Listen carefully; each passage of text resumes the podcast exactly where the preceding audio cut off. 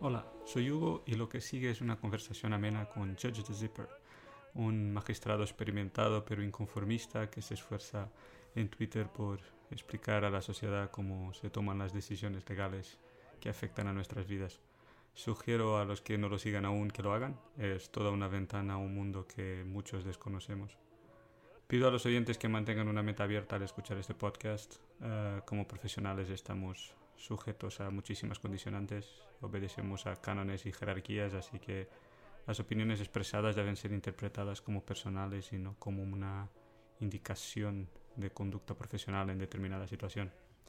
Espero que os guste y si es así, eh, puedes apoyar el proyecto suscribiéndote al canal de YouTube o siguiéndonos en Twitter o enviando un mensaje con tus ideas o sugerencias. Como mi objetivo es diseminar estas informaciones lo máximo posible, pues habrá una transcripción escrita en la web y también una traducción eh, tan pronto como posible. Quien desea ayudar en este esfuerzo, pues puede entrar en contacto directo por Twitter o por correo electrónico y muy bienvenido y muchas gracias. La conversación dura cerca de una hora y veinte, así que intentaré marcar los momentos clave en la descripción para quien desee saltarse algún punto, pero quien llega hasta el final tiene el bonus de descubrir quién es y por qué lo es el avatar de Judge en Twitter. ¿Por qué derecho? ¿Y por qué juez? ¿Por, por, qué no seguir como abogado? Porque tengo idea que al final uno tiene que empezar como abogado para seguir adelante, ¿no? ¿Por, qué no seguir como abogado o, como ingeniero o astronauta? ¿Por, qué juez? ¿Por qué decide uno ser juez? Bueno, em, a ver, a mí siempre se, me dio bien estudiar. Y, bueno, fui encaminado a Derecho porque em, de pequeñajo mi abuelo me decía que quienes viven bien en este país son los notarios. Y si no se escucha algún notario, bueno, pues que disculpe la ignorancia o de mi abuelo o la mía por creérmelo, ¿no? Pero, pero em, pues claro, eso me, me llevó un poco, ¿no? A Derecho con la vocación ideal de, de estudiar después unas oposiciones a, a notarías. Eh, pues efectivamente eso fue, fue lo que hice. Cierto es que durante la, carrera de Derecho me planteé lo de juez, porque bueno, la posición es muy bonita, los temas son todo el derecho ¿no? que, has estudiado y, y, el trabajo en principio parece muy atractivo. Pero bueno, me echó para atrás el hecho de que, bueno, aparte de ser una posición muy dura, tanto como notarías al menos, pero lo que tenía diferente es que después de aprobar eh, jueces yo tenía que estar otros dos años de prácticas antes de poder ejercer como tal y me parecía pues como, como alargar demasiado ¿no? la, la preparación. Además, uno de esos años era en, en Barcelona, es en Barcelona, y bueno, no sé, me, me venía como todo un poco un poco eh, forzado y, y, bueno, pues yo seguí con mi plan y de hecho terminé derecho, buenas notas y empecé a estudiar notaría y después de 16 meses estudiando notaría, bueno, pues mi vida ha dado un vuelco por una serie de circunstancias personales y vuelvo la vista a, a judicatura. Y bueno, pues ya está. Sí, eh, eh, me atrae mucho el temario, me parece que es una bonita profesión y, bueno, y, y, efectivamente pues me puse a ello y al final la saqué. Descubrí precisamente durante todo el proceso que mi vocación podíamos decir que era retroactiva, ¿no? Porque eh, va muy mucho con mi personalidad el hecho de, ser juez. Yo siempre he tenido un sentimiento eh, bastante acusado, ¿no? De lo que es justo, de lo que injusto es, incluso a veces en contra mía o de mis propios intereses. Si yo veía que algo no era justo, aunque me perjudicase, pues o pues lo aplicaba porque era justo, ¿no? Y lo mismo, aunque perjudicase a la gente de mi entorno, a mi familia, a mi pareja, ¿no? Y, y después, incluso en el colegio, recuerdo yo que de pequeño eh, hubo un tiempo que me, llamaron el cura porque mm, era muy dado a separar las peleas ¿no? de mis compañeros y, evitar los conflictos. En definitiva, después miraba hacia atrás y decía, pero si esto es lo que de verdad, eh, de alguna forma, no pega con mi personalidad y viene bien. Y bueno, ese fue el motivo. También tengo que decir que ahora que conozco la profesión, me parece la profesión más bonita del mundo. Eh, estás en una posición muy, muy privilegiada ¿no? para poder resolver los problemas de las personas.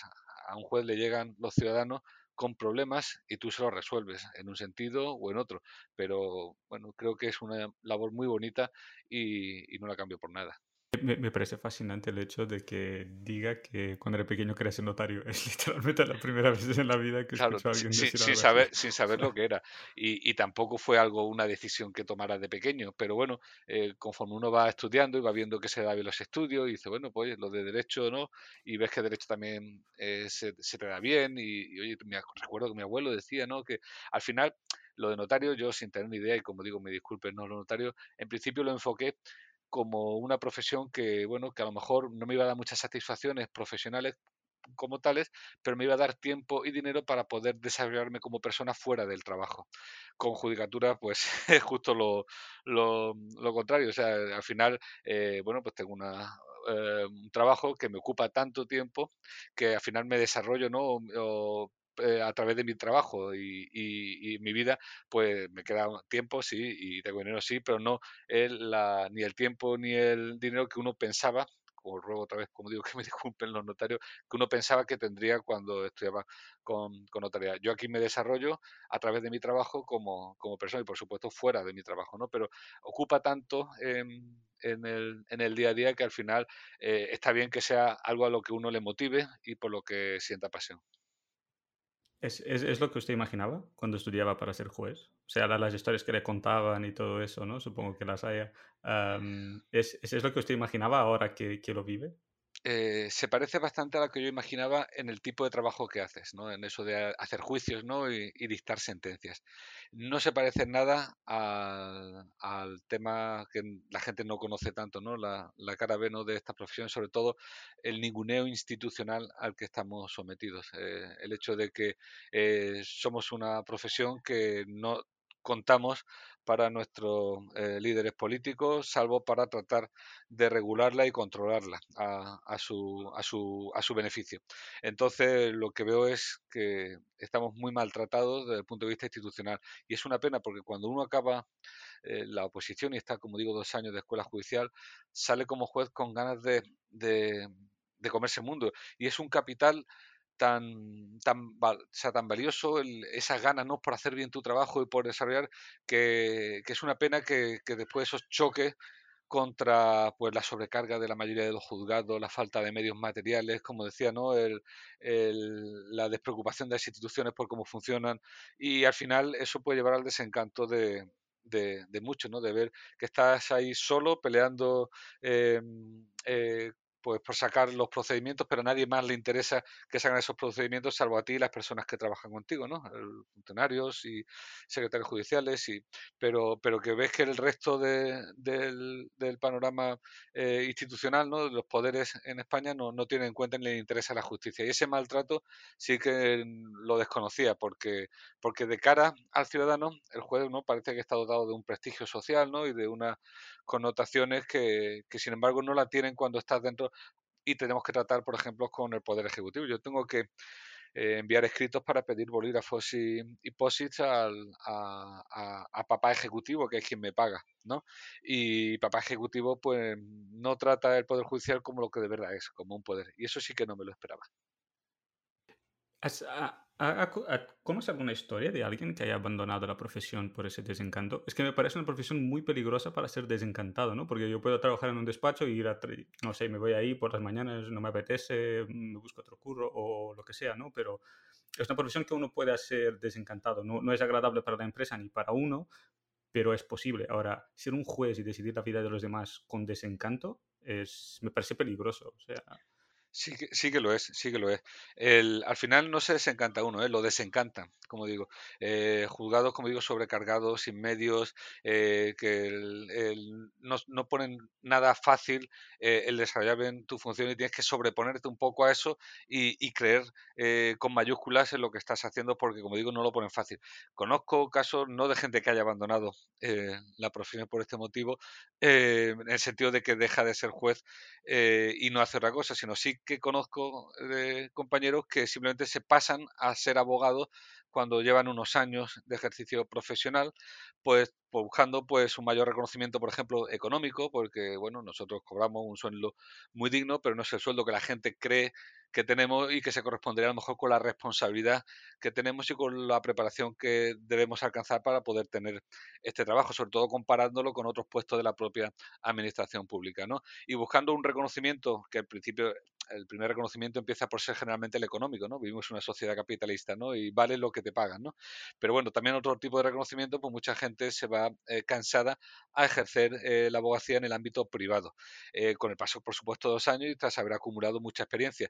Y es, un, es un despropósito, porque precisamente estos compañeros son más valiosos todavía que los jueces que, que se inician, y como digo, su principal capital es su ilusión y sus ganas por hacer bien el trabajo, y eso, como digo, habría que cuidarlo como oro en paño y no se hace, pero después cuando acumulamos eh, definitiva experiencia profesional, pues somos mejores en nuestro trabajo. Y claro, que estas personas eh, estén encontrando motivación para dejar la carrera judicial y irse a la abogacía porque se entienden que no están bien tratados dentro de la carrera judicial es muy triste y ocurre al contrario que en otros países donde precisamente, por ejemplo, el caso de Inglaterra, ¿no? que el modo de acceso a ser juez distinto ¿no? que en España, donde la culminación de un jurista en su carrera es precisamente pasar a ser juez. Grandes abogados que llevan durante muchos años grandes pleitos y adquieren eh, un gran prestigio eh, también profesional y económico, pues deciden pasarse a juez aún perdiendo eh, dinero porque es como la culminación ¿no? de su carrera profesional. Y aquí ocurre al revés.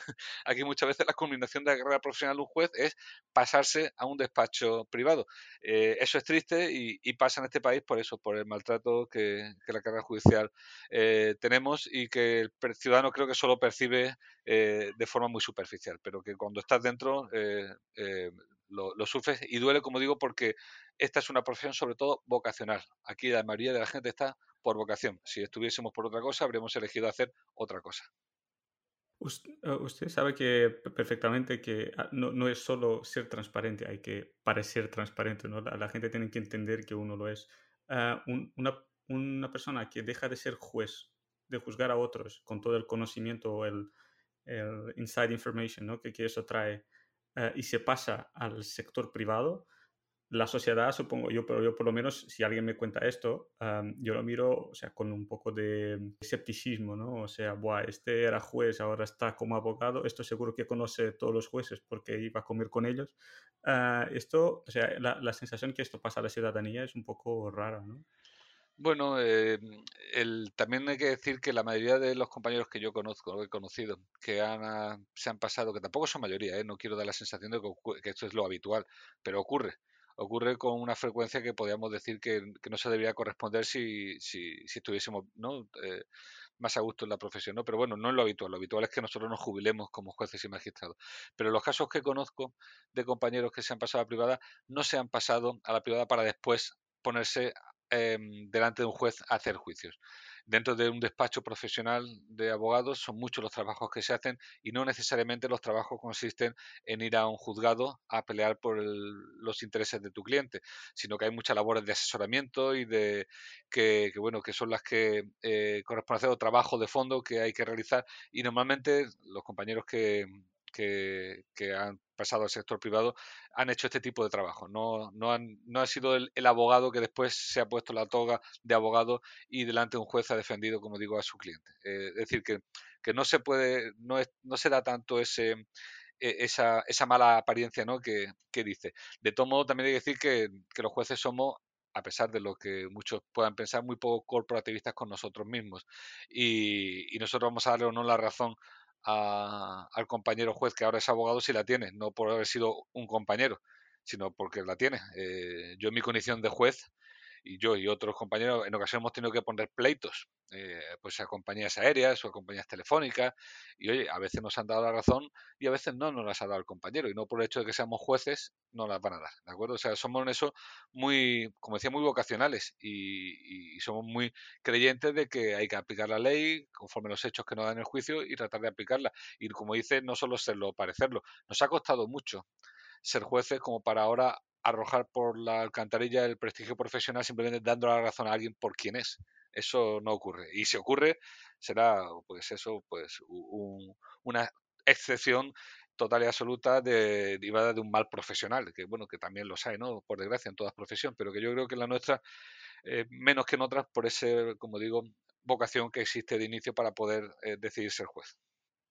Usted, usted, comentó antes que hay muy poco conocimiento en relación a lo que es la vida de un juez, además de estar ahí sentado y decidir sobre la vida de los demás. Yo estoy totalmente de acuerdo, no, no tengo ni idea. ¿Qué, ¿Cómo es la vida de un juez? ¿Qué, ¿Cómo es un día? O sea, desayunamos, después condenamos a alguien a la cárcel o a pagar una multa y nos vamos a comer después. O sea, ¿cómo, cómo funciona esto? Es un poco... Pues sí, funciona, funciona así. Eh, al final, eh, sí es cierto que nosotros decidimos sobre la vida de las personas, pero bueno, al final lo, lo normalizas como una profesión más, en el sentido de que tienes tu formación que te da tranquilidad y tienes las herramientas que te da la ley para poder resolver el pleito, eh, no estás indefenso y por tanto, teniendo en cuenta esta formación y esas herramientas, pues decides.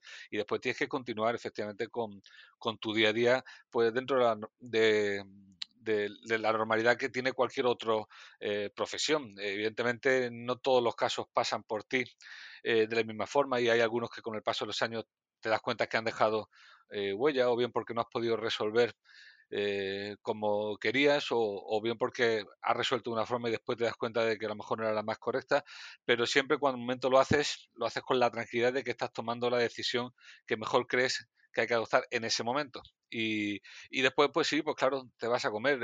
yo creo que hay que desterrar la concepción eh, monacal de judicatura. Nosotros no somos jueces 24 horas al día.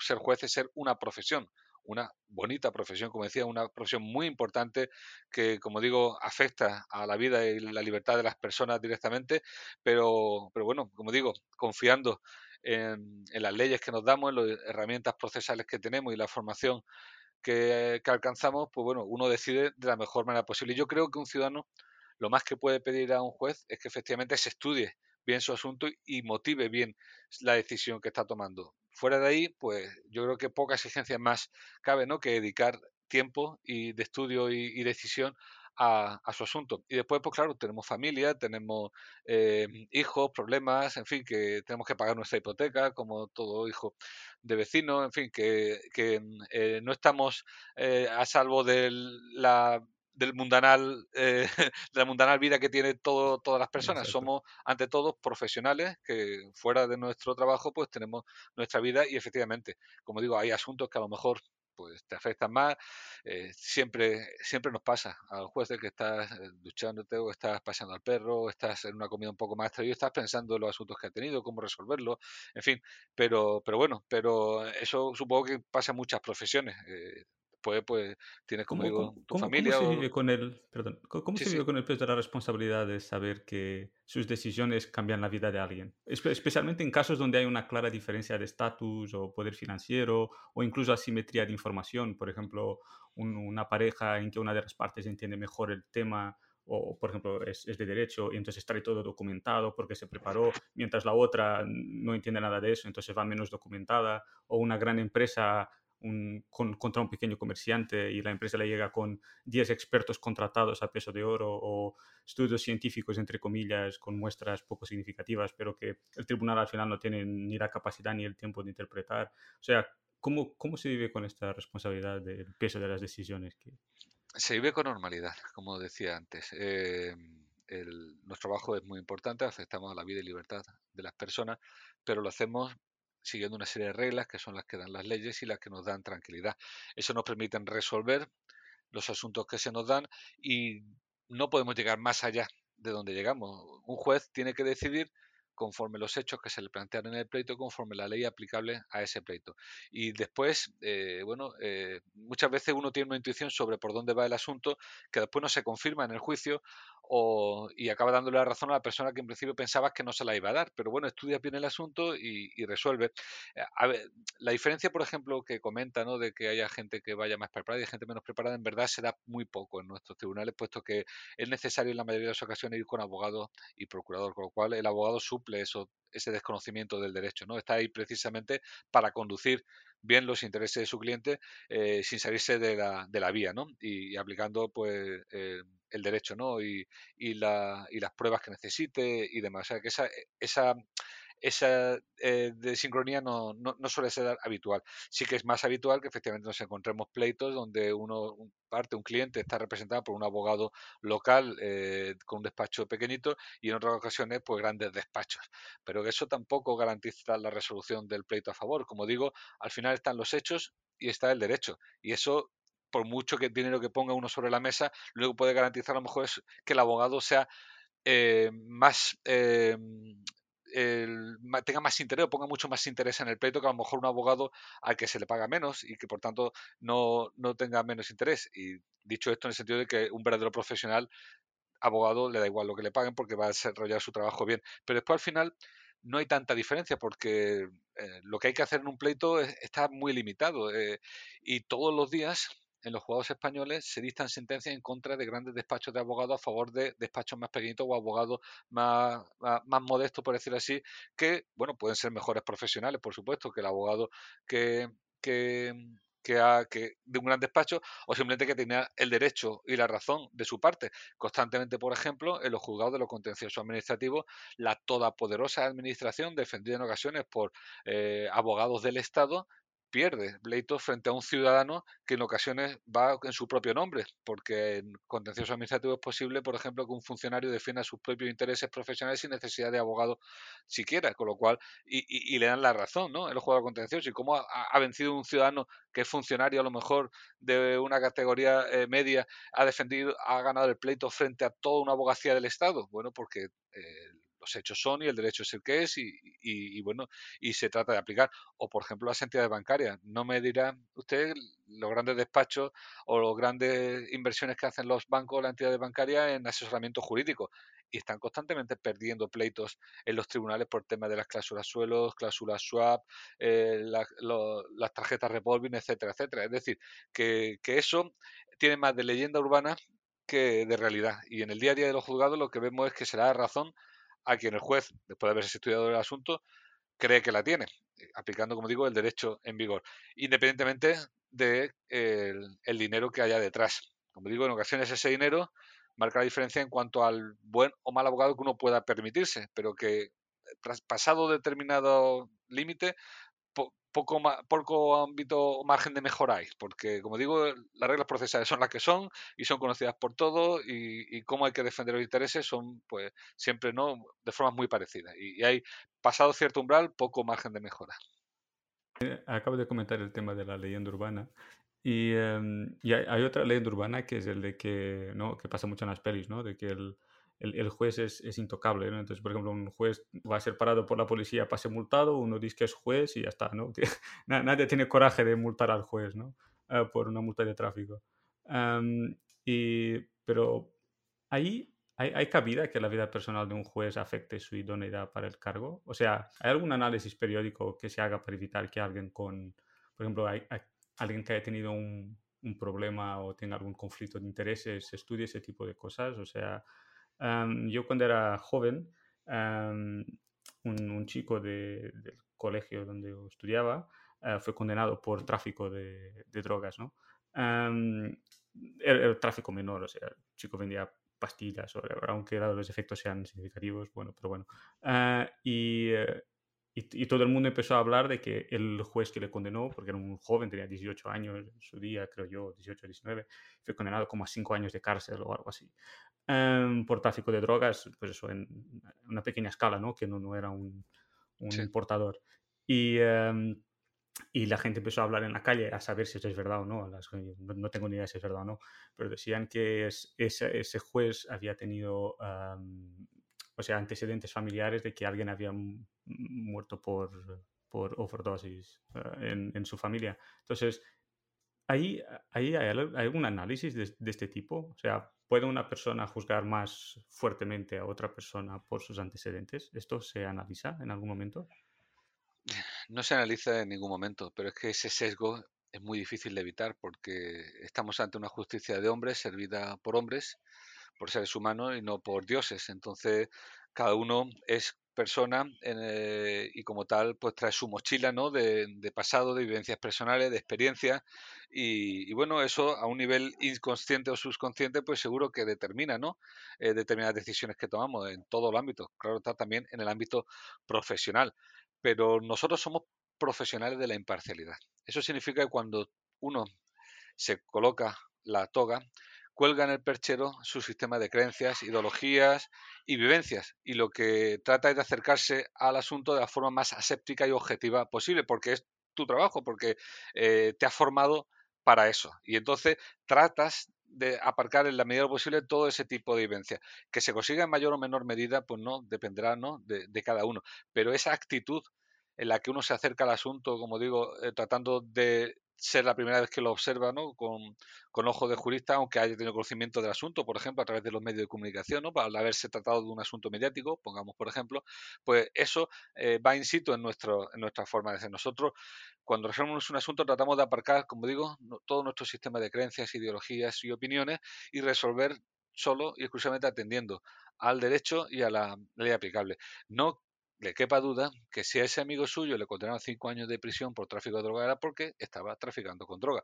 Y si le aplicaron cinco años es porque la ley permite que la pena sea pues entre tres y seis años. Y se aplica cinco y el juez tiene que explicar por qué del tramo de tres a seis años se le pone cinco. No vale decir porque sí sino uno tiene que motivar y explicar, pues mira, cinco años porque la cantidad, aunque es pequeña, suele ser mayor, por ejemplo, la que suele darse en este tipo de, o porque ya tenía antecedentes, o en fin, cualquier, me explico, el, eh, eh, independientemente de que el juez haya o no eh, padecido en su familia, ¿no? En las secuelas de, del, del, del tráfico de drogas, eh, al final tiene que estar los hechos. Y estoy seguro que ese juez que ha padecido, como digo, este tema, ha tenido que absolver en ocasiones a, a, sospechosos de tráfico de drogas, porque, bueno, pues porque no se ha podido probar. Yo constantemente hablo con jueces penales que me dicen que, bueno, que han dejado en libertad o han asuelto a personas que ellos piensan que han cometido delito en su foro interno, pero que después en el juicio no se lo han podido probar. Y él no puede eh, ponerse una capa de superhéroe y decir y repartir justicia, ¿no? Diciendo, bueno, pues como yo creo que tú lo has hecho, yo te voy a condenar, ¿no? Eso sería un mal profesional que tuerce, ¿no? El, derecho y que primero fija los hechos, ¿no? Y después lo, le, da forma, ¿no? En la sentencia, ¿no? Tú te, tiene que ser al revés. Tú te acercas al, al procedimiento, si ves que te lo han podido probar, pues lo pones a sentencia. Y si ves que no, aunque en tu fuero interno pienses que es así, pues no puedes aplicar tu fuero interno. Eso es muy, muy peligroso. Y eso sería no propio de un juez, sino de un justiciero. Y no queremos justicieros. Yo en ocasiones eh, he dado la razón a gente que sabía que no la tenía incluso a ciencia cierta, porque bueno, al final, cuando a lo mejor ejerces una ciudad más pequeña, pues conoces, ¿no? Del entresijo que te han traído al juicio, lo conoces, ¿no? En parte fuera, pero tú no puedes llevar ese conocimiento que tienes del asunto de fuera al juicio. Y entonces yo le, conscientemente he dado la razón a gente que sabía que no la tenía, porque en el juicio no me han podido probar que la tenía. Entonces yo no puedo torcer el derecho ni, el, ni los hechos del juicio ah, para dar justicia según yo entiendo privadamente o internamente que es justicia. Eso, como digo, es muy, muy peligroso. Y, bueno, eh, por eso yo creo que el ciudadano en general medio puede estar tranquilo. Nosotros, como personas, pues evidentemente tenemos nuestros vicios, tenemos eh, nuestras vivencias, eh, tenemos nuestros defectos, claro que sí, por supuesto, pero que cuando nos acercamos a ejercer la profesión, tratamos de hacerlo y ese esfuerzo es propio, como digo, de profesionales, de buenos profesionales, acercarnos al, al asunto de la forma más aséptica y objetiva posible. Porque, bueno, porque, porque eso, porque e, ese es nuestro trabajo, ¿no? Es, como el, el, árbitro de fútbol que tiene más simpatías por un equipo o por otro. Eh, pues bueno, porque a lo mejor en su infancia era seguidor de uno de esos equipos. Bueno, pues entonces él va a, tratar de hacer el, el, arbitraje de forma más la más objetiva y ascética posible porque ese es su trabajo ¿no? Y, y, no pasa nada. Y existen herramientas e instrumentos para apartarte de un procedimiento si crees que tu imparcialidad puede ser eh, puede ponerse en duda. ¿eh? ¿eh? si yo, por ejemplo, me toca juzgar a un amigo mío, yo tengo obligación legal de apartarme de ese procedimiento. Porque no ya porque no vaya a ser imparcial, igual soy muy imparcial con mi amigo, ¿no? Incluso a lo mejor le condenaba, a pesar de ser mi amigo. ¿Vale? Pero como dicho al principio, hay que serlo y parecerlo. Entonces yo me aparto del procedimiento por apariencia de imparcialidad, porque si a lo mejor le doy la razón porque había que dársela, desde fuera puede leerse que se la he dado porque es mi amigo. Y eso es fatal para la confianza en las instituciones y en la justicia, ¿no? Entonces yo me aparto. Pues existen muchas causas por las cuales un juez debe de apartarse del conocimiento de un asunto. Y si no lo hace, está cometiendo una sanción muy grave que le puede llevar incluso a ser apartado de la carrera judicial.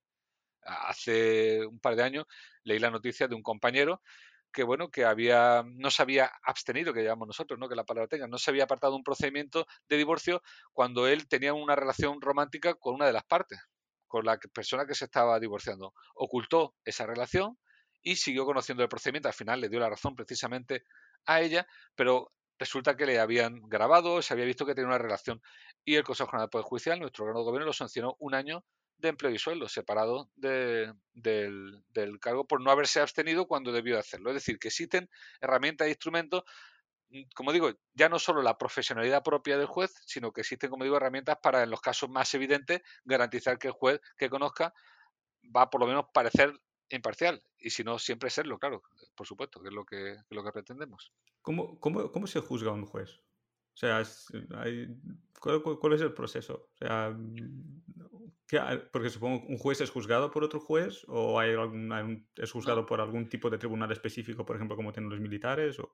No, no, los jueces son juzgados por, por los jueces. A ver, en España, al igual que en el resto de países de Europa continental y de la mayoría de los países eh, del mundo, optó por un modelo de juez, que es el modelo de juez profesional y técnico en derecho, ¿vale? Al contrario que en otros países como la Common Law, eh, fundamentalmente no Inglaterra y Estados Unidos, donde el juez, no todos los jueces, pero bueno, parte de la judicatura es elegida por los propios ciudadanos. ¿no? Aquí no se optó por ese modelo. Eh, eso no nos otorga menos legitimidad. Hay que tener en cuenta que es que el papel del juez en Europa continental, en España, no es hacer las leyes, al contrario que en Estados Unidos, donde las conquistas sociales ¿no? y los avances sociales no los consiguen muchas veces el legislador, sino los jueces haciendo sentencia. ¿no? Si el matrimonio homosexual, por ejemplo, se debe aceptar o no aceptar en un determinado estado, lo deciden los jueces. Pero aquí no, en España es la ley la que marca. Nuestra legitimidad, por tanto, es la ley. Los jueces somos técnicos y profesionales en derecho y estamos obligados a respetar la ley. ¿De acuerdo? De momento en que uno se aparta, pues va a ser juzgado en el caso de que ese apartado no lo haya sido de forma flagrante por otro juez. No hay ningún problema en ello porque, como digo, eh, el juez tendrá que resolver no atendiendo a la persona que tiene ahí, sino atendiendo a si, si tiene o no tiene razón en lo que se está viendo. Eh, se conocen casos, claro está, de jueces que han sido apartados de la carrera judicial, incluso han sido condenados a prisión en ocasiones por haber cometido delitos. Lo juzga otro juez. Es cierto, es cierto que nosotros, como jueces, estamos aforados y eso muchos ciudadanos lo desconocen. Aforados en el sentido de que no nos corresponde conocer el juez que en principio debería conocer de ese asunto. ¿Por qué? Porque si yo cometo un delito en el sitio donde trabajo, lo que no está bonito es que me juzguen los jueces que me conocen porque trabajan conmigo. Entonces nosotros estamos aforados en el sentido de que vamos directamente al Tribunal Superior de Justicia de la Comunidad Autónoma. Nos vamos a, a otros jueces distintos que no están en nuestro territorio y son los que, eh, o están en nuestro territorio pero ya bastante alejados, que son los que van a juzgar el delito que yo haya podido cometer o por un poco por, por, garantizar que no va a ser los jueces de tu entorno, ¿no? Más, más cercanos. Pero ese aforamiento es por garantizar la apariencia de imparcialidad, no porque tengamos un privilegio especial. Yo, de hecho, preferiría que me juzgasen, ¿no? el juez que me correspondería, ¿no? Si fuese un ciudadano normal, ¿no? El que tengo aquí al lado, ¿no? En, el, en mi partido judicial o en mi ciudad. Pero bueno, por razón de asepsia, ¿no? Y de apariencia de imparcialidad, pues no me juzga ese juez. Pero que es el único, entre comillas, privilegio, que ya digo que no lo es, que, que tenemos. Pero por lo demás, pues se nos aplica la ley, se nos aplica el derecho. Y como decía antes, al contrario de lo que la gente cree, eh, los jueces no somos nada corporativistas. Entre nosotros tenemos el dicho de que perro no come perro, pero juez come juez. Nosotros somos muy estrictos con los compañeros que presuntamente han infringido las leyes y, somos eh, exhaustivos y, muy exquisitos a la hora de pedir pruebas porque lo que no queremos que parezca es que le damos la razón si la tiene porque es juez. Eh, y en ocasiones incluso eso puede ser contraproducente porque a un nivel subconsciente estás pidiendo a lo mejor un plus de prueba que a lo mejor un ciudadano normal no se lo pedirías. ¿no? Como he dicho, yo he tenido pleito contra compañías aéreas por cuestiones de reclamaciones de consumidores, ¿no? Eh, compañeros míos han tenido pleitos con sus inquilinos por el alquiler, porque bueno, no devuelven la fianza y demás. Y oye, a veces los jueces, los compañeros nos han dado la razón y otras veces no. O sea que, que... y después, como digo, tenemos un órgano de gobierno, el Consejo General del Poder Judicial, que cuando cometemos no ya delitos, ¿no? sino ya cuestiones menores, ¿no? que se consideran faltas disciplinarias, pues, pues nos pueden sancionar. Y yo estoy haciendo un estudio ahora mismo comparativo con otras eh, cuerpos y funcionarios ¿no? de la administración y los jueces puedo decir que de momento estadísticamente los jueces somos los funcionarios más sancionados de todo el panorama español porcentualmente hablando. Ah, es decir, ¿Qué, tipología de sanciones, si, si puede decir? O sea, multas de eh, tráfico. No, no, no, no, no digo sanciones por, por hacer mal tu trabajo. No, ah, no, no, a, ese, me refiero. Sanciones disciplinarias. Una sanción disciplinaria ocurre cuando tú en el ejercicio de tu trabajo no te conduces como debieras conducir, ¿vale? Sin llegar a cometer delito. No estoy hablando de prevaricación, ¿vale? Estoy hablando, como digo, el deber de abstenerse. Antes que decir el compañero que eh, se abstiene, ¿no? O que no se abstiene de un asunto, que de conocer un asunto, porque en ese asunto hay alguien que, bueno, que signifique emocionalmente algo para él, ¿no? Esa es una falta disciplinaria, no es un delito, no es prevaricación. La mujer igual tenía razón y la, y la sentencia le dio razón porque la tenía, pero él, por apariencia, debió de apartarse del procedimiento porque la ley le exige apartarse, ¿no? O, por ejemplo, yo no puedo utilizar las sentencias para dirigir reproches a los poderes públicos. Yo no puedo utilizar la sentencia que estoy resolviendo para decir es que este gobierno que tenemos es muy malo pues estaría cometiendo una falta disciplinaria, ¿no? Pues eh, me explico, a, ese tema, a ese tipo de responsabilidad me estoy refiriendo, a responsabilidades disciplinarias, ¿no? Y, es verdad que se sancionan pues unos 50 o unos 60 jueces al año, disciplinariamente, ¿no? Por faltas cometidas en el ejercicio de su profesión. Y después, ¿qué poco? Bueno, somos 5.500 jueces. Y, eh, y después se va uno a ver los porcentajes de otros funcionarios, otros servidores públicos sancionados y son mucho, mucho más bajos. Es decir, que no es que, que, nosotros actuemos impunemente. Y después, si yo cometo una multa, eh, pues me, sancionan. Es decir, que yo no estoy, a, mí el derecho se me aplica igual que, que al resto. Un familiar mío eh, no hace mucho tuvo que ingresar en prisión porque, bueno, pues se había metido hace 10 años un tema de, de, una estafa, él decía que no sabía, bueno, al final, y le condenaron nueve años de, prisión y es familiar mío. Y yo hice algo... Madre mía, no, no, sabía, nueve años de prisión.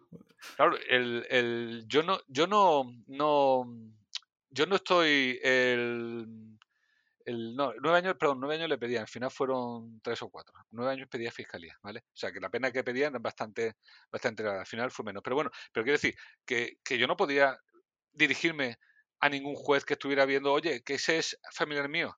Si lo hago, estoy cometiendo una falta que me puede suponer la expulsión de la carrera judicial si ese compañero me denuncia, ¿vale?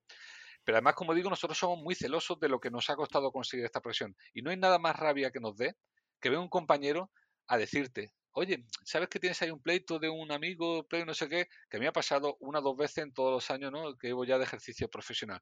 Y de verdad que, que bueno, uno, según ya la forma, ¿no? Yo tengo compañeros que directamente eh, envían a tomar viento al compañero, ¿no? Otros, como yo, pues yo somos más uh, eh, y sí, sí, jaja, después hago lo que yo me da la gana hacer, ¿no? Es decir, y, además enfadado y encorajinado porque tenga la, ¿no? La, me explico, que eso no es algo que pase habitualmente. Yo jamás me dirigí a, los compañeros que tenían que jugar a mi familiar para pedirles un trato de favor. Pero es que aunque lo hubiese hecho, ellos eh, posiblemente se hubiese molestado mucho conmigo y hubiese sido incluso perjudicial para mi familiar, ¿no? Porque, porque pero bueno, ¿qué estás diciendo? O sea, eh, a, mi mujer, eh, el otro día, ni más ni menos, que mi mujer también es, es juez, ayer le pusieron dos multas de tráfico. Y bueno, pues la puso y corrió y fue rápidamente a pagar para el pronto pago que fuese la mitad. Y ya está. ¿Por qué? Porque tú no vas diciendo por ahí que eres juez. Eh, que, porque además te puedes encontrar que el funcionario policía te esté diciendo, ah, juez, pues bien, encantado, señoría, y que siga escribiendo la multa. Porque nosotros no, no, quiero decir, que no ¿Hay, tenemos hay, algún carnet que podéis mostrar? En plan, soy juez. Sí, sí, sí, nosotros tenemos un carnet profesional que pone ahí que somos jueces magistrados, pero de verdad que, que eso, el, eh, que sirve de, de, muy poco. Es cierto, es cierto que algún policía puede pensar, o puede, hombre, señoría, pues no, porque tengo usted cuidado la próxima vez, pero que eso lo puede hacer con un juez, lo puede hacer con, con, con alguien que ellos conozcan. Exacto, con un médico, el médico que le, que le atendió, ay doctor, mira qué hace. Eso, bueno, pues eh, no, debe, no debe pasar y no debería pasar. Eh, eh, pero pasa, pero el, buen profesional no se descubre a sí mismo como juez, ¿vale? Para tratar de, eso. Y yo sé de algún compañero que alguna vez lo ha intentado y le ha salido el tiro por la culata encima, porque, pues eso, pues la policía muy digna y muy bien en su eh, trabajo, dice, ah, pues señoría, encantado, me alegro que esto esté bien, y sigue poniendo la multa, ¿sabes? Porque, y el juez no puede hacer nada, ¿qué va a hacer? Si no, si te ha puesto una sanción y el policía te multa, pues habrá que apencar. Es decir, que no estamos por encima de, del derecho, ni muchísimo menos, ni muchísimo menos. ¿Cómo, ¿Cómo llevan sus compañeros su actividad en Twitter? O sea, su esfuerzo por ser transparente en todo lo que es una profesión que normalmente es un poco etérea, ¿no? Que parece que está un poco sobrevolando a los demás mortales. Uh, se, eh, lo, lo, ven bien? Lo, ¿Lo, ven como desnecesario? ¿Sienten que está buscando atención? O sea, ¿ha recibido algún feedback positivo o negativo? De mis compañeros en general no, porque también mis compañeros, la mayoría no sabe que al estar yo de forma anónima en, en, la red social, en Twitter, eh, pues muchos compañeros desconocen que, soy yo. Y los que sí lo conocen, pues les parece bien. Yo creo que es necesaria ese acercamiento al ciudadano. Eh, no porque hayamos querido nosotros, sino porque nuestro trabajo es el que muchas veces parece que, que estamos aislados y vivimos fuera de la sociedad, ¿no? Porque también la gente proyecta en nosotros eh, pues un, perfil de juez eh, divino, ¿no? Que está por encima del bien y del mal, como dice, ¿no? Etéreo, eh, y no, yo tengo mis necesidades básicas, tengo que comer, pues tengo que vestir, tengo que tener vivienda, tengo mis problemas con el colegio, con el director del, del instituto de mis hijos, es decir, que estas cosas nos pasan como a cualquier otro ciudadano, pero muchas veces, claro, como juzgas y la labor de juez, pues vista con mucha distancia del ciudadano. Y eso hace que muchas veces exista realmente un desconocimiento profundo del ciudadano de qué es lo que hace el juez.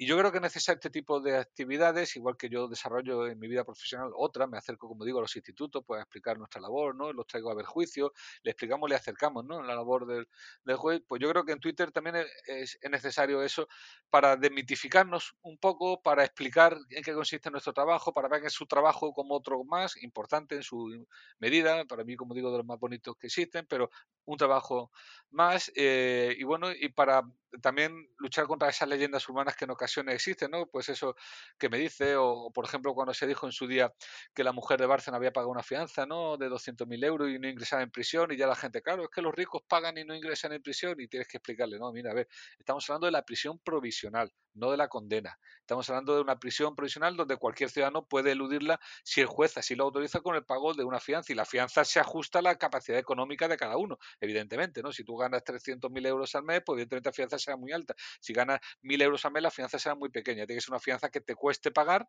¿no? Porque, pero según tu capacidad económica. Y esas cosas, pues yo creo que es necesario, porque además, por desgracia, vivimos en tiempos populistas donde esa ignorancia del ciudadano es aprovechada por determinadas élites políticas y determinados medios de comunicación para arrimar el asco a su sardina. Y eso es muy peligroso. ¿Y eso cómo se combate? Pues con información, explicando y diciendo, oye, la sentencia de la manada, oye, la sentencia de los jugadores de la andarina, que esto que están diciendo los medios y los políticos que dice la sentencia no es lo que dice la sentencia. Yo lo explico. Y sé que, bueno, que al final es una pequeña gota en un océano de información donde uno al final, por muchos seguidores que tenga, no deja de ser eh, llegar solo a unos pocos. Pero oye, por mí, por mi parte y de momento, eh, me da por bien empleado el esfuerzo, que, porque es un esfuerzo y de tiempo eh, y de desgaste personal en hacer esa labor de, información, sí podemos llegar, aunque sea a unos pocos ciudadanos, y al menos hacerles repensar eh, la información que les llega y poner en duda que, todo lo que se dice en los medios respecto de los jueces de la sentencia no es necesariamente verdad y que muchas veces existe, como digo, una ignorancia a veces malintencionada.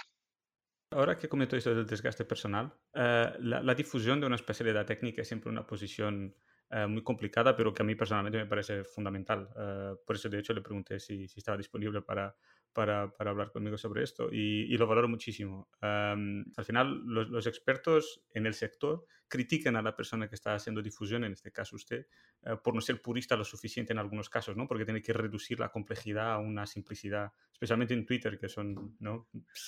200 caracteres. Y, y, también hay muchos que se benefician del misticismo asociado a una especialidad, ¿no? O sea, es muy guay yo sacar aquí tres o cuatro acrónimos y me hace parecer súper listo, ¿no? Si alguien desmistifica estos acrónimos como una tontería, pues al final mi, mi, capa de misticismo se reduce, ¿no? Y esto es válido para cualquier eh, especialidad y, se nota que muchas personas que, que, lo hacen son atacadas, ¿no? Y los no expertos al final critican muchas veces sin la comprensión completa del problema, eh, o, solamente porque tiene una visión un poco partidaria y parcial de determinada cuestión. Y después, además, tiene los trolls, que son los que critican porque les apetece, ¿no? porque por alguna razón que la razón desconoce, eso les encanta. ¿Cómo, ¿Cómo se siente un juez al ser juzgado públicamente, así de esa manera? seguro que muchas veces es desgastante estar en redes sociales llevando palos. ¿Cómo, cómo lo lleva? Bueno, al principio lo llevaba un poco peor y ahora ya poco a poco pues me he puesto una coraza y intento que me afecte me afecta, y de hecho me afecta entre cero y nada, ¿no? Pero, pero al principio sí que te dejabas arrastrar por las discusiones y, y por los debates estériles, porque muchas veces, como bien dice, eh, detrás de una crítica hay un prejuicio y es muy difícil eh, romper ese prejuicio con una argumentación eh, de unos pocos caracteres, ¿no? y, y, normalmente tendemos, eso me pasa a mí también, ¿eh? nos pasa a todos, tenemos el sesgo de confirmación, ¿no? De que damos preferencia a aquellos argumentos que confirman lo que ya creemos, ¿no? Entonces es, complicado, es complicado. Entonces, una vez uno aprende a gestionar eso y a darse cuenta que, que, bueno, que no puede entrar a todos los debates y que hay gente que yo he tenido un par de trolls que a todo lo que decía, pues enseguida se metían conmigo, que si facha o que si, o a, veces comunista, vaya, según el, día, ¿no? Que según lo que haya puesto, pues les parece que soy una cosa u otra, ¿no? Pero, pero bueno, y, y, y, simplemente oídos sordos, oídos sordos. Yo tengo por política, eso sí, pero bueno, es una cuestión mía personal, eh, no he silenciado todavía a ningún usuario de Twitter y no he bloqueado todavía a ningún usuario de Twitter. Miento, miento. He bloqueado un montón de cuentas de estas promocionadas que son generalmente de, empresas de publicidad o de, o de pues con la Coca-Cola o pues bueno, pues me doy el gusto de bloquear a Coca-Cola porque no quiero que me aparezcan ¿no? sus, sus personajes. Pero claro, hay tantas empresas que comercializan tantos productos que siempre estoy bloqueando. Tengo muchos bloqueos de ese, pero nunca he bloqueado a ningún usuario eh, por, algo que haya dicho, ha dejado de decir o por lo que no me guste. Porque, si, bien, como digo, no entro al trapo, intento que no entre al trapo y que no me afecte anímicamente, sí que me gusta leer lo que dicen de lo que yo haya podido decir mal o lo que yo haya podido equivocar y no solo eh, leer los qué bien lo haces y cómo me he enterado, sino también, oye, pues no me he enterado de nada de lo que has dicho, me parece que es un mensaje muy corporativista, como siempre los jueces pensando en vosotros mismos, en fin, todas esas cosas me sirven y, entonces intento tomármela desde ese punto de vista. Bueno, pues, pues el, eh, para la próxima vez tratar de explicarlo mejor, tratar de aprender o tener en cuenta que ese mensaje puede ser percibido de otra forma, ¿no? Eh, y que a lo mejor en mi cabeza suena de una manera, pero que ha sido recibido de otra. Y, y eso, ese, ese silenciar a gente que te dice las cosas que no te gustan, pues lo vería, en mi caso, ¿eh? que es una opción personal, contraproducente. Pero a vez no me afecta anímicamente, porque yo sé que el Twitter no es el vida real. Aunque a veces, como digo, sobre todo en época de mayor inmersión, pudiera parecer que sí, yo tengo muy claro que la vida está fuera de las redes sociales, fuera de del ordenador, del teléfono, que evidentemente ellos forman parte de nuestra vida, que evidentemente eh, si dedico tiempo y esfuerzo en, divulgar o en dar mi opinión o simplemente dejarme caer un día en Twitter, lo hago pues por entretenimiento o por esa labor divulgativa que creo que es necesario, o sea, que no estoy diciendo que no sea una realidad y que no exista lo que hay en Twitter, pero que no es todo la realidad ni todo lo que existe está en las redes sociales, sino que hay una gran realidad fuera de ella y bueno, me centro en ella para evitar que, que, esas cosas que me pueden decir y que me pueden o tratan de zaherir, pues no me dañen. Y bueno, yo creo que he alcanzado ahora mismo un, podemos decir, ¿no? Un, nirvana, en ese sentido de, de, que, como digo, ni bloqueo ni silencio, leo, no, no, siempre todo, porque como al final es verdad que tengo ya un número de seguidores eh, relevante, pues, pues me es imposible estar al tanto de todas las notificaciones que, que me llegan y de todas las menciones que me hacen y siempre me pierden muchas. Y de aquí, si me estáis escuchando, pues pido disculpas si no atiendo a todos los requerimientos o peticiones de, opinión que se me hacen. Pero, pero bueno, eh, de, lo que leo no hay filtro ninguno. Leo tanto lo bueno como lo malo que dice mí y de hecho sigo a gente con la que no estoy nada de acuerdo en muchos de sus planteamientos y sigo a otra gente que sí, porque me parece que eso es necesario, sobre todo porque me permite a mí eh, formar mejores argumentos. La mejor forma de ver si un argumento eh, se sostiene o es sólido es ponerlo en, juego, ponerlo a, eh, enfrentarlo contra, contra argumento y ver cómo se desenvuelve. Y, ese, ejercicio me gusta hacerlo para ver la fiabilidad de mi argumento y de hecho muchas veces eh, he cambiado o he moldeado un poco mi, idea sobre algo porque precisamente por ese feedback que recibo. O sea que, que yo trato de leer todo, me guste o no me guste, pero no que me afecte anímicamente. Voy, a aprovechar esto que comenta de, de, que el Twitter no es, no es la vida real. Em, yo, yo, entiendo lo que está diciendo y, con razón, aunque empiezo a discrepar. Creo que llegó el momento de discrepar. Em, y estoy haciendo mucho de abogado del diablo eh, hasta ahora, lo siento. Pero aquí em, una de las mis principales razones para hacer este podcast es precisamente el hecho de que el conocimiento y la tecnología avanzan mucho más rápido que el sector judicial. Y esto crea un vacío legal tremendo donde casi todo vale. Esto siempre ha sido así, ¿no? Tengo entendido que la ley siempre va después de, los hechos, ¿no? Pero mm, lo que no es habitual son las consecuencias de dichos hechos. O sea, nosotros estamos investigando, creando, implementando, comercializando tecnología, no solo a una velocidad nunca antes vista, sino que el nivel de complejidad de la misma haz con que ni los propios autores y gestores de la misma tecnología sean capaces de antever el impacto que puede tener. Y esto, y esto es una cosa que nunca se ha visto. Y si a esto hay que sumar eh, el hecho de, de, la enorme expansión en la capacidad de fabricación y distribución de tecnología, que es algo que nunca se ha visto en la historia de la humanidad. no solo en términos de distribución geográfica, en que un producto o un sistema puede fácilmente afectar a decenas de millones de personas antes siquiera de que un legislador se entere del nombre de, esta, de esto, ni, es lo que hace, es el nombre, sino que en términos de distribución económica, o sea, la tecnología evoluciona por capas. Eh, una sentencia que afecta a una capa, al final afectará a todas las capas posteriores que están construidas sobre esa capa. Y, y, esto genera un efecto social y económico brutal, porque cualquier cambio a esto afecta a todas las demás y hay una presión y una resistencia para no toques en nada, porque si no nos rompes todo, todo el negocio y todo el, el sistema social que hemos creado, ¿no? Y mm, esto pasa mucho con redes sociales, pero pasa en muchísimas otras tecnologías. Y, yo creo que esto es un reto a los axiomas legales, que son inherentemente pasivos, uh, por efecto que van despacio, en que en el día que tengan que ser aplicados ya van tarde. es la sensación que me da. Y, um, por ejemplo, un, un, ejemplo claro, antes de avanzar. No sé si sabe, pero los grandes sistemas, los grandes sistemas de inteligencia artificial, no es posible descifrar el mecanismo por el cual la máquina llegó a determinado resultado. No, o sea, pueden ser determinísticos, pero no, el, el, determinístico no está accesible al ser humano y mm, al, autor, al, gestor de, este sistema. Y, de la misma manera, estos algoritmos son entrenados con un conjunto de información que alguien ha seleccionado. Esta preselección sesga los resultados de las máquinas. Vamos a suponer que una empresa privada de riesgo de crédito crea un algoritmo que es discriminatorio, aunque no sabe que es discriminatorio porque no es fácil saberlo y tampoco no hay ninguna obligación legal de medir ese nivel de discriminación. Entonces, esta empresa, si es adoptada por bancos o lo que sea, puede literalmente estar condenando a la pobreza a centenas de millares de personas. ¿Y quién es el culpable de esto? ¿Es, es la empresa? La empresa probablemente se ha cubierto las espaldas y ha dicho en sus términos y condiciones que no pueden garantizar resultados. Y, y también seguro que saben demostrar eh, que han hecho lo máximo posible dentro de sus obligaciones legales. Entonces, la empresa supongo que sea difícil de culpar, pero la cuestión es que los resultados están ahí, son muy perniciosos y muy peligrosos y dan origen a todo este populismo, son la base y el soporte de todo este populismo que comentó antes. ¿Cree que su sector es consciente de la magnitud de estos impactos o, está completamente desconocedor de, esta situación? Eh, bueno, como ciudadano eh, preocupado por la realidad en la que vivo, soy consciente de eso que, me comenta. Desde el punto de vista de jurista o juez, eh, tengo la razón en que el derecho va por detrás. El derecho es conservador, no en un sentido ideológico de la palabra, sino un sentido funcional.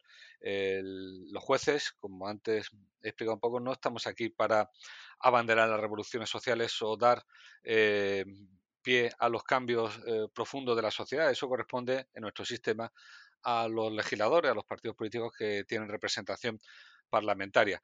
Ellos son los que tienen que recoger esas demandas sociales, transformarlas en leyes y nosotros después como jueces lo que tratamos de mantener el status quo, es decir, que esas leyes se apliquen y se mantengan hasta que sean cambiadas por otras leyes, no gusten o no nos gusten las leyes. Desde ese punto de vista, como digo, el derecho es conservador porque trata de mantener los acuerdos que nos hemos dado a nosotros mismos en forma de leyes, ¿no? Y, y, no, y no saltárselas, ¿no? Que no venga otro y haga otra cosa distinta, por muy razonable que sea o revolucionaria que sea, si no se ajusta a la ley, pues no podemos darle la razón y habrá que esperar que la ley se cambie, ¿no? De ese punto de vista, eh, eh, sigue conservador y sí que efectivamente eh, llegamos tarde, llegamos tarde a, a, cuestiones como la que estaba planteando y que, bueno, son posiblemente los grandes desafíos que nos esperan de aquí en adelante. Va a cambiar mucho la realidad, eh, tal como la conocemos, posiblemente eh, nuestros hijos y los hijos de nuestros hijos conozcan un mundo totalmente distinto, muy interconectado, donde el software y la inteligencia artificial van a condicionar gran parte de su vida hasta un punto que a lo mejor nos sorprende, pero bueno, el derecho tiene que ir adoptándose efectivamente a esa nueva realidad, porque siempre ha sido así, el derecho siempre ha existido, desde que el hombre es hombre, desde que nos reuníamos en caverna y nos dedicamos a recolectar alimentos y a cazar lo que comíamos, eh, había derecho. El derecho era el conjunto de normas que nos dábamos a nosotros mismos para tratar de convivir en paz.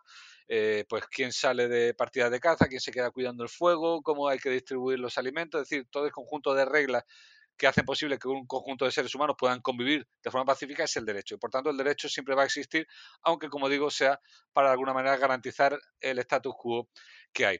Eh, cuando antes he dicho que no es la realidad o que no es parte de la realidad, insisto, que Twitter o las redes sociales no son parte de la realidad, eh, no significa que no sean nuestra realidad o que no formen parte de toda la realidad. Mm, eh, quiero decir que no forman toda la realidad, que hay un mundo fuera de las redes sociales. Pero es cierto que esas redes sociales cada vez tienen más efectos en lo que podemos decir, entre comillas, el mundo real.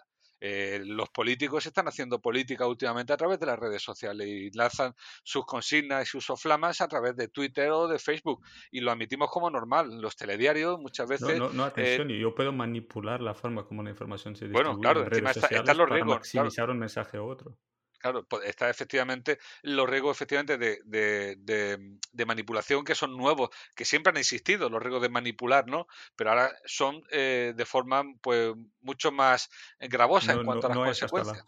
No a esta escala, ¿no? Por eso digo mucho más gravosa en cuanto a las consecuencias. Eso sí va a suponer un, pan, un, un, cambio de paradigma en nuestra realidad, seguro.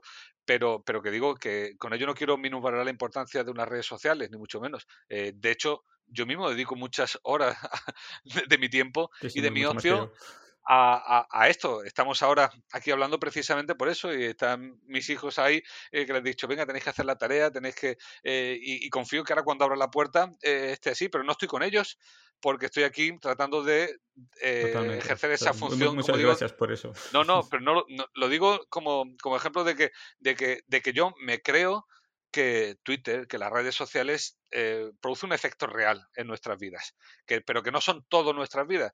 Y sobre todo, lo que leemos ahí no significa que tenga una traslación automática, pero que tiene una importancia, seguro, que tiene una incidencia real, fijo, porque si no, no estaría dedicándole yo este esfuerzo a un simple entretenimiento. ¿Vale? Yo, eh, si dedico tiempo de mí y yo conmigo, muchos compañeros también, es para tratar de, como digo, de dejar algunas gotas del conocimiento que nosotros tenemos, somos privilegiados desde el punto de vista en que accedemos a una rama ¿no? del saber y a un trabajo que generalmente es eh, desconocido ¿no? para el resto de la población y creo que es responsabilidad nuestra que eh, bueno que tenemos ese privilegio pues eh, aportarlo ¿no? o trasladarlo, ¿no? devolverlo a la, a la sociedad en forma de conocimiento de lo que hemos visto y de lo que sabemos y bueno, aunque sean solo unas gotas en un océano, pues oye, al final los cambios se producen así. Eh, yo, tengo muchas peleas con, con amigos abogados, uh, peleas en buen sentido, precisamente por, por el argumento de que los, los, los, legisladores hacen las leyes y el sector judicial simplemente las aplica. Me parece un argumento que es muy cómodo uh, a la altura de, pues eso, de, de, vivir. Uh, usted, se, se, esfuerza mucho, pero, pero la, verdad es que la mayor parte de, del, del, sector no está tan, tan empeñado en, ese, en esa labor. ¿no? Y, um, y, y hay la típica excusa de, pues, a la próxima haber escogido mejores políticos, ¿no? Pero hay, hay aquí un problema, que es que yo, como el 99% de la población, no tenemos ni idea de, lo difícil o fácil que es proponer o implementar una ley. No tengo ni idea de las ramificaciones legales que algo puede tener. No conozco los códigos legales por el cual se rige el mundo. Yo es que no, no tengo ni idea. O sea, alguien me dice, ah, estás infringido el artículo 3. Eh, la, el desconocimiento de la ley no es eh, razón suficiente para no aceptarla. Pero la verdad es que la general la población la desconoce, si no, no serían necesarios uh, abogados, ¿no? Y, um, y, y, y, corrija mi ignorancia, pero me da que muchos de los principios legales actuales tienen milenios. Creer, me parece a mí, que un principio legal que tiene milenios uh, valdrá para este nuevo status quo que estamos creando como sociedad, me parece un camino directo al fracaso. lo, lo, siento, porque me, parece muy, muy peligroso, porque estamos tratando, usando fórmulas antiguas para tratar problemas que, que han sido totalmente desconocidos por las personas que han creado esos principios, que en principio a mí me parece a mí que muchos de ellos se empiezan a invalidar. Y, y, y ya no hablando de principios y axiomas, que son cosas muy difíciles de, de cambiar, pero hay quizá una cierta proactividad, o sea, de decir, mira, eh, nosotros nos juntamos y estamos, nos coordinamos con el sector privado, estamos al tanto de los cambios tecnológicos y decimos, creamos un white paper o lo que sea y lo ponemos públicamente a los medios o, o al mundo en general y hemos analizado y creemos que esto puede dar problemas. Aunque no haya legislación al respecto, esto puede dar problemas, así que señores políticos, poneros las pilas porque dentro de X años vamos a tener problemas en nuestros tribunales con esto y los efectos van a ser gigantes. Y si dentro de cinco años realmente pasa, o dos años o seis meses, podéis sacar el papel y decir, eh, mire, ciudadanía, estamos con vosotros, quien se ha portado mal son los legisladores. Eh, yo, yo, creo que hay, mucho, mucha posibilidad de ser proactivo en vuestro sector. Me da la sensación que están acostumbrados al, al, a la reacción, a ser un sector reactivo, Yo creo que la sociedad actual no se puede permitir eso porque nadie está en mejor posición que vosotros para presionar al, legislativo. Es que la ciudadanía no puede hacer, no tiene tiempo, no tiene capacidad financiera, no tiene conocimiento, es muy difícil. Pero nosotros no es nuestra labor. Eh, a ver, eh, la labor proactiva que nosotros podamos hacer para conducir la sociedad hacia unas leyes o hacia otras leyes es la que yo estoy haciendo, por ejemplo, en, Twitter, sin mucho menos el propósito de verdad de cambiar las leyes, y, o la que pueden hacer nuestros compañeros, pero nuestra labor jurisdiccional exclusivamente es aplicar la ley. Y, dice que hay principios de derecho que posiblemente tienen eh, cientos de años y que siguen aplicándose. Pues sí, pero porque siguen valiendo. Esto aquí no nos quedamos con nada que nos sirva si vemos que no sirve, el mismo sociedad lo va a expulsar. El principio, por ejemplo, un principio que es del derecho romano, ¿no? Pacta un servanda, lo que, lo que acordamos tiene que cumplirse, ¿vale? Es un pacto básico en derecho, porque si hace posible los contratos, ¿no? Si resulta que alguien puede desdecirse de lo que ha dicho que iba a hacer en un contrato, pues entonces no habría seguridad jurídica alguna, ¿no? Y entonces nadie haría contrato porque en cualquier momento, bueno, pues de momento, como principio de derecho, como regla de derecho, pues sigue siendo válida. ¿Pero va a serlo en el futuro? Pues no sabemos. Pues igual no, pero cuando deje de valer, pues simplemente desaparecerá. Es decir, que por ese lado no me preocupo.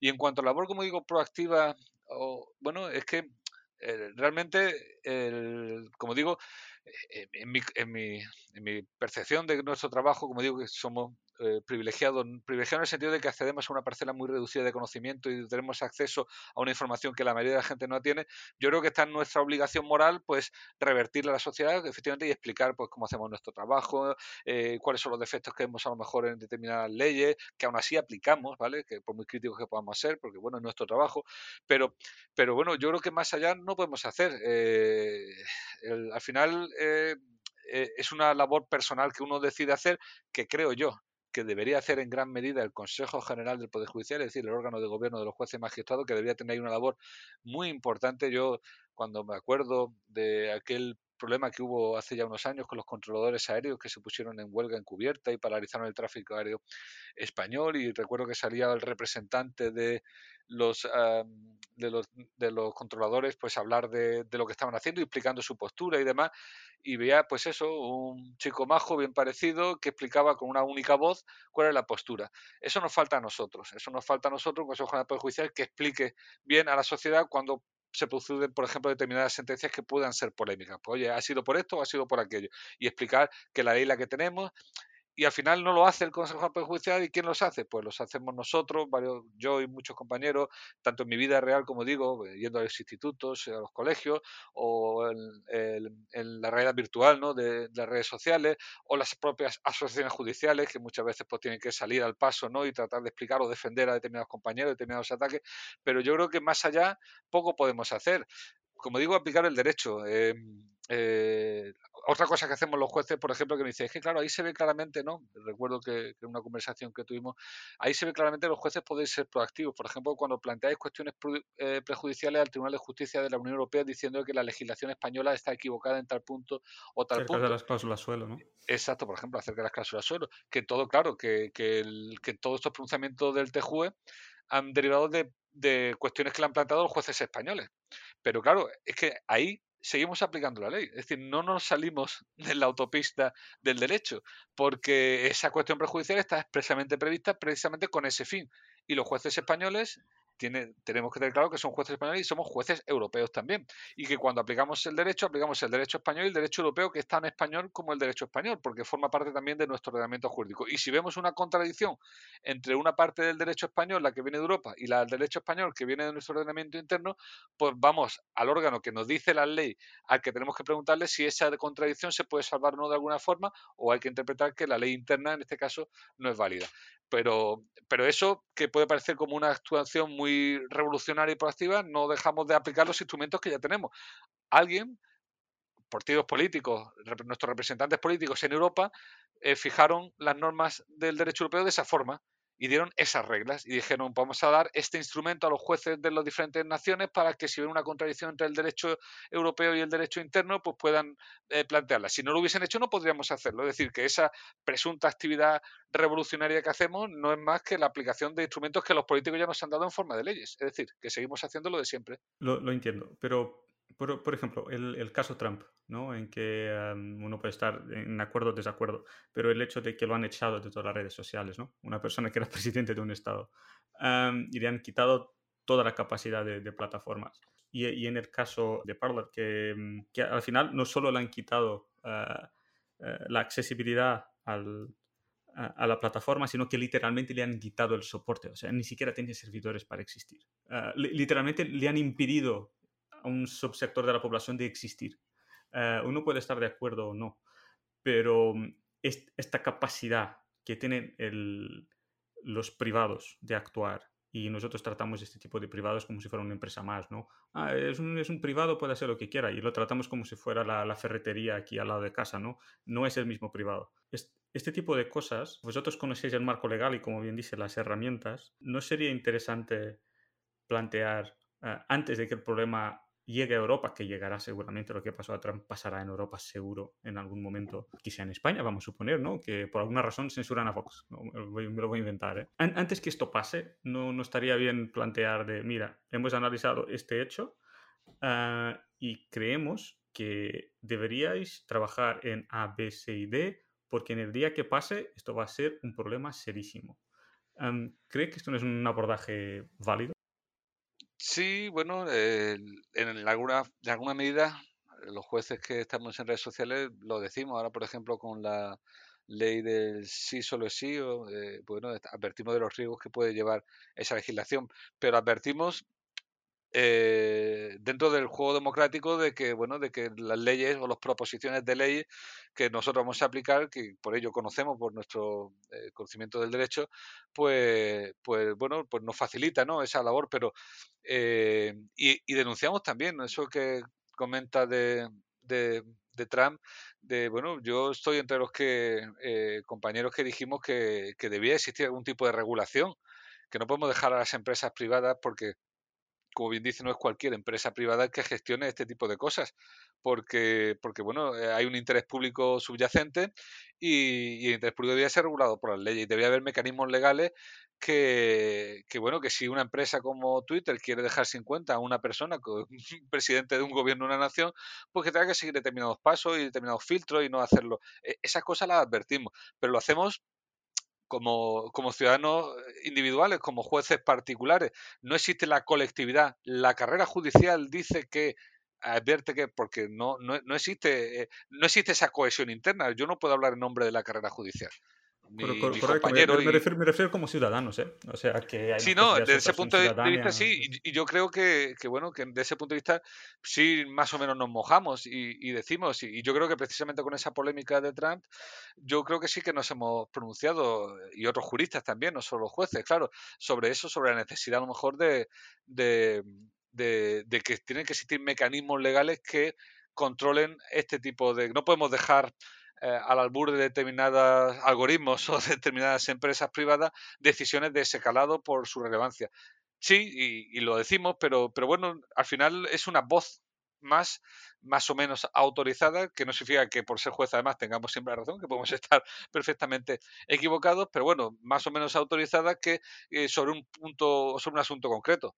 Pues bueno, desde ese punto de vista estamos en las redes sociales también, ¿no? Para, para ese tipo de formación, ¿no? Para advertir que en ocasiones las actuaciones de, de las empresas públicas o privadas o de los poderes públicos pues pueden ir contrarios a, los intereses generales. Bueno, como digo, pues, pues bueno, también no, nos podemos meter en esas camisas de once varas y, y, y, nos metemos en ocasiones. En mi caso, pues de la forma más respetuosa posible y tener bien claro que, bueno, que si mañana, por mucho que critique yo, ¿no? La ley del sí, si mañana se aprueba, pues yo la aplicaré en mi juzgado si tengo ocasión y oportunidad porque, porque es ley. Pero, pero bueno, eso no significa que mientras estamos en proceso de, digamos, oye, vamos a advertir de los riesgos que estamos viendo, vamos a decírselo así a los ciudadanos que sepan que, ojo, cuidado, ¿no? Como, como decimos coloquialmente. Pero, pero yo creo que más allá de eso, eh, nuestra labor eh, como jueces no incluye esta labor de divulgación, ¿eh? Para nada. Como digo, es un deber moral o ético que yo me impongo y que yo creo que tenemos, pero como todo deber moral o ético, obliga en la medida en que nos sintamos obligados por ello. Voy a aprovechar para introducir aquí unas, unas preguntas filosóficas, así que sé, sé, que nada de esto de, que, de lo que voy a comentar es, es un hecho o, o algo, pero la verdad que me gustaría conocer la opinión de un juez al respecto. Hay, hay un físico americano llamado Max Tegmark que eh, tiene, una expresión que me gusta mucho, que dice que somos uh, chauvinistas del carbono. todo lo que no es hecho de carbono es como que no, no vale. La, la, verdad es que nosotros tenemos a minimizar la palabra artificial ¿no? y los sistemas artificiales. Cuando un sistema artificial hace una por ejemplo, un, alguna arte, como ya hemos visto, ¿no? o consigue una métrica o un hecho relevante, eh, solemos encontrar una forma de decir que seguimos siendo superiores en alguna manera, ¿no? No, no, queremos ser inferiores. Entonces encontramos una forma, ah, pero no es capaz de hacer otra cosa, ¿no? Y lo hemos hecho a lo largo de la historia, lo hemos hecho con animales, lo hemos hecho con, con, otras, con humanos de otros sitios, siempre hemos encontrado argumentos subjetivos para minimizar esto. Pero la cuestión es que eh, hay aquí un tema de alineamiento de, de, valores, ¿no? O sea, si, si la sociedad no participa en la creación de estos sistemas, ¿cómo cómo podemos empezar a pensar en lo que es una máquina en sí misma. O sea, dar una especie de personalidad jurídica a una máquina. Por ejemplo, el avión que el, que el piloto hace unos años eh, estampó contra una montaña, ah, cuando el piloto quitó el, piloto automático y tomó los comandos ah, y decidió apuntar el avión contra la montaña, el avión no reaccionó porque por defecto parte del principio de que el piloto humano sabe lo que hace. No hay ninguna consigna de peligro que diga, este ser humano está loco. Y yo como máquina tengo el deber de proteger a los 200 seres humanos que están conmigo. Es, un tema casi tabú dar a una máquina más poder que a una persona y decidir cuando un humano se equivoca. Empezamos a hablar de eso en los pilotos automáticos de los coches. Los técnicos más o menos han creado estándares de lo que para ellos es una máquina inteligente, ¿no? Pero el sector judicial creo que no, se lo ha planteado aún, me parece. Ah, o quizás sí, yo no lo sé. Entonces, ¿a, partir de qué momento cree usted como, como persona, eh? porque esto no ha pasado aún, entonces, ¿a partir de qué momento cree usted que se debería el sector judicial plantearse tratar un, un algoritmo como, o sea, como, como, tener una especie de personalidad propia o, o, o dar la posibilidad a, un, a una máquina de ser superior a humanos en cierta medida, con el peligro que tiene y los beneficios que puede tener. Por ejemplo, por ejemplo, un piloto automático en un camión que impida esta historia de usar camiones para hacer ataques terroristas, ¿no? Si tienes una máquina controlando un camión, sabe que, mira, hay aquí 50 personas, yo voy a frenar este camión, me da igual que tú estés acelerando el camión, yo no voy a funcionar. Entonces, este tipo de sistemas puede ser muy positivo, pero tienen que ser tratados jurídicamente de otra forma. ¿Cómo, cómo, cómo lo ves? No sé si puede hablar un poquito de eso, un poco extrapolar esta...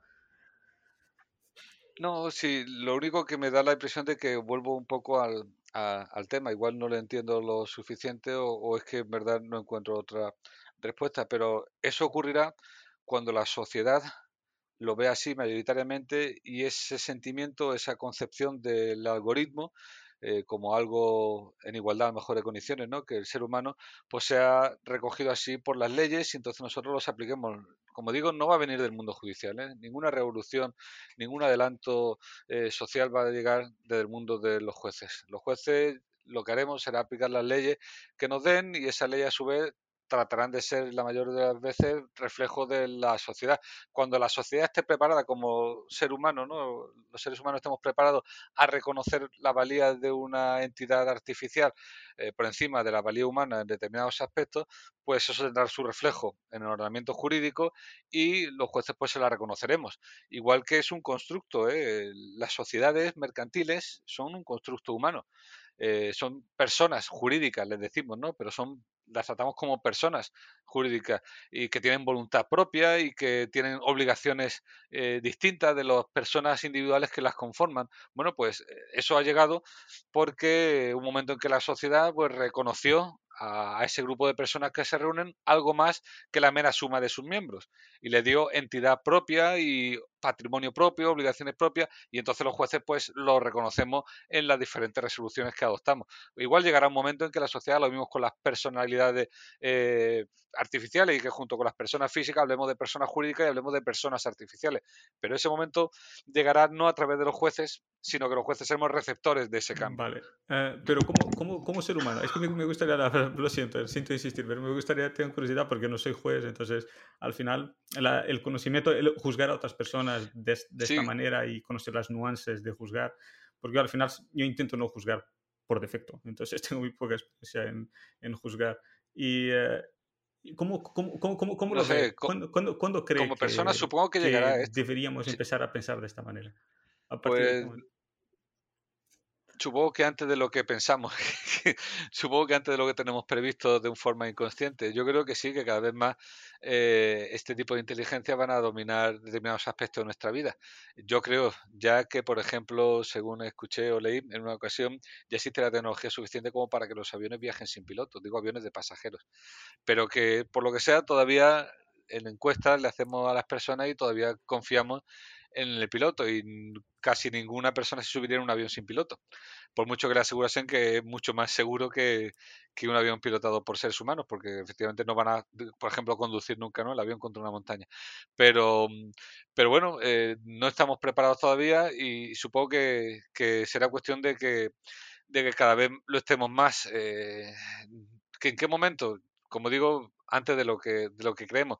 Pero, pero bueno, todavía estamos eh, en ese momento de, de, intercambio, ¿no? En, ese anochecer o en ese amanecer donde somos capaces de ver la oscuridad y la luz al mismo tiempo y estamos en una época, yo creo, de transición y por eso nos hacemos estas preguntas, de, porque vemos el pasado y vislumbramos el, futuro y nos planteamos, ¿no?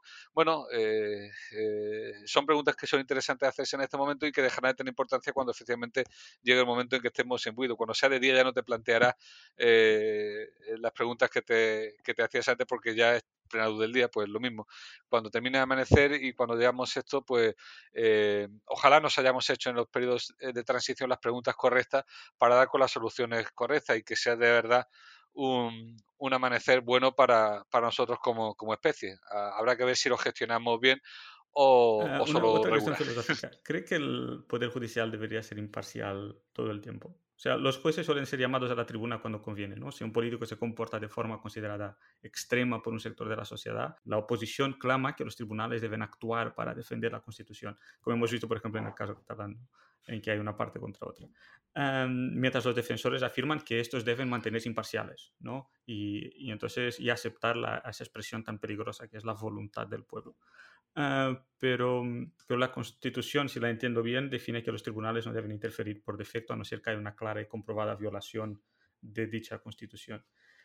¿A, partir de qué momento debe, debe el Poder Judicial, o sea, hay algún, algún límite, algún, algún momento en que el Poder Judicial debe entrar a defender el constructo social si siente que otro poder ah, está invalidando eso, porque vamos a poner este caso, yo no entiendo mucho, quizá me equivoco. Ustedes mucho, hablan mucho de la politización de la justicia. no sé si el constitucional está politizado, si es solo el Consejo General del Poder Judicial o eh, tampoco sé exactamente cómo se interactúan entre ellos. Pero aquí esta idea, esta, esta leyenda urbana ¿no? de la politización de la justicia, que quizá no es leyenda ninguna, pero este, esta idea de que los políticos controlan las altas instancias de los tribunales y al llegar a un elemento conflictivo con sus acciones, entonces los tribunales son incapaces de actuar porque las altas instancias no lo permiten. Entonces, eh, ¿hay algún momento en que el Poder Judicial deje este concepto de yo solo interpreto las leyes y soy totalmente imparcial a ser parcial? O sea, ¿esto se, esto se contempla? Em, bueno, si he entendido lo que me está preguntando, eh, este tipo de denuncias de invasión del poder político del poder judicial es algo que yo vengo haciendo en redes sociales, pero también las asociaciones judiciales están reclamando desde hace mucho tiempo, hasta hace poco, eh, tres asociaciones judiciales eh, se han dirigido por escrito a la Comisión Europea diciéndole, ojo, que aquí en España estamos pervirtiendo los principios fundacionales de la Unión Europea de, eh, separación de poderes e independencia judicial al permitir que los poderes políticos, los partidos políticos, dominen o controlen el Consejo General del Poder Judicial, que a su vez tiene en su mano el nombramiento de los jueces que han de juzgar a estos políticos. Eh, es decir, que esas cosas las, hacemos, pero, pero eso no es trabajo judicial propiamente dicho. Eso, como digo, pues la inquietud de determinados jueces les hizo reunirse en asociaciones judiciales con unos objetivos y entre esos objetivos de algunas asociaciones está el de defender la independencia judicial frente a los ataques del poder político. Bueno, pues eh, e, es su decisión, pero que no es labor judicial. Eh, la labor judicial consiste en resolver los pleitos conforme se me dan a mí y dar una solución a los mismos, exclusivamente. Todo lo demás es un añadido que podemos entender que es, eh, como digo, un deber moral o ético, en mi caso así lo entiendo, pero como mucho, no más. Y, bueno, y denunciar esa, esa, esa politización yo creo que, es nuestro deber, eh, porque, porque bueno, el constructo que nos hemos dado con la Constitución española de separación de poderes y que nos hemos dado en Europa, ¿no? Con esa separación de poderes, que también es uno de los principios fundacionales, pues creemos que debe ser respetado. Y en la medida que no, pues nosotros denunciamos, pero, pero bueno, los tribunales, pues resolveremos los pleitos, como digo, que nos traigan, sin más. Existe un tribunal, que es el Tribunal Constitucional que efectivamente es el que tiene que, de alguna forma, en última instancia, velar. Pero lo que hace es ver si determinados actos administrativos, determinadas leyes son o no inconstitucionales, pero no puede afear a otro poder una tendencia.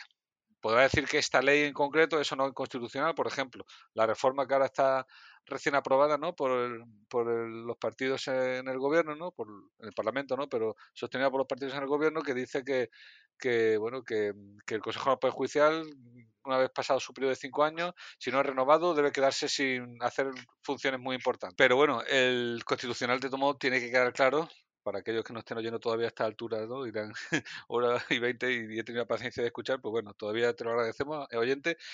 Tienes que saber que el constitucional no es órgano del Poder Judicial, es un órgano político.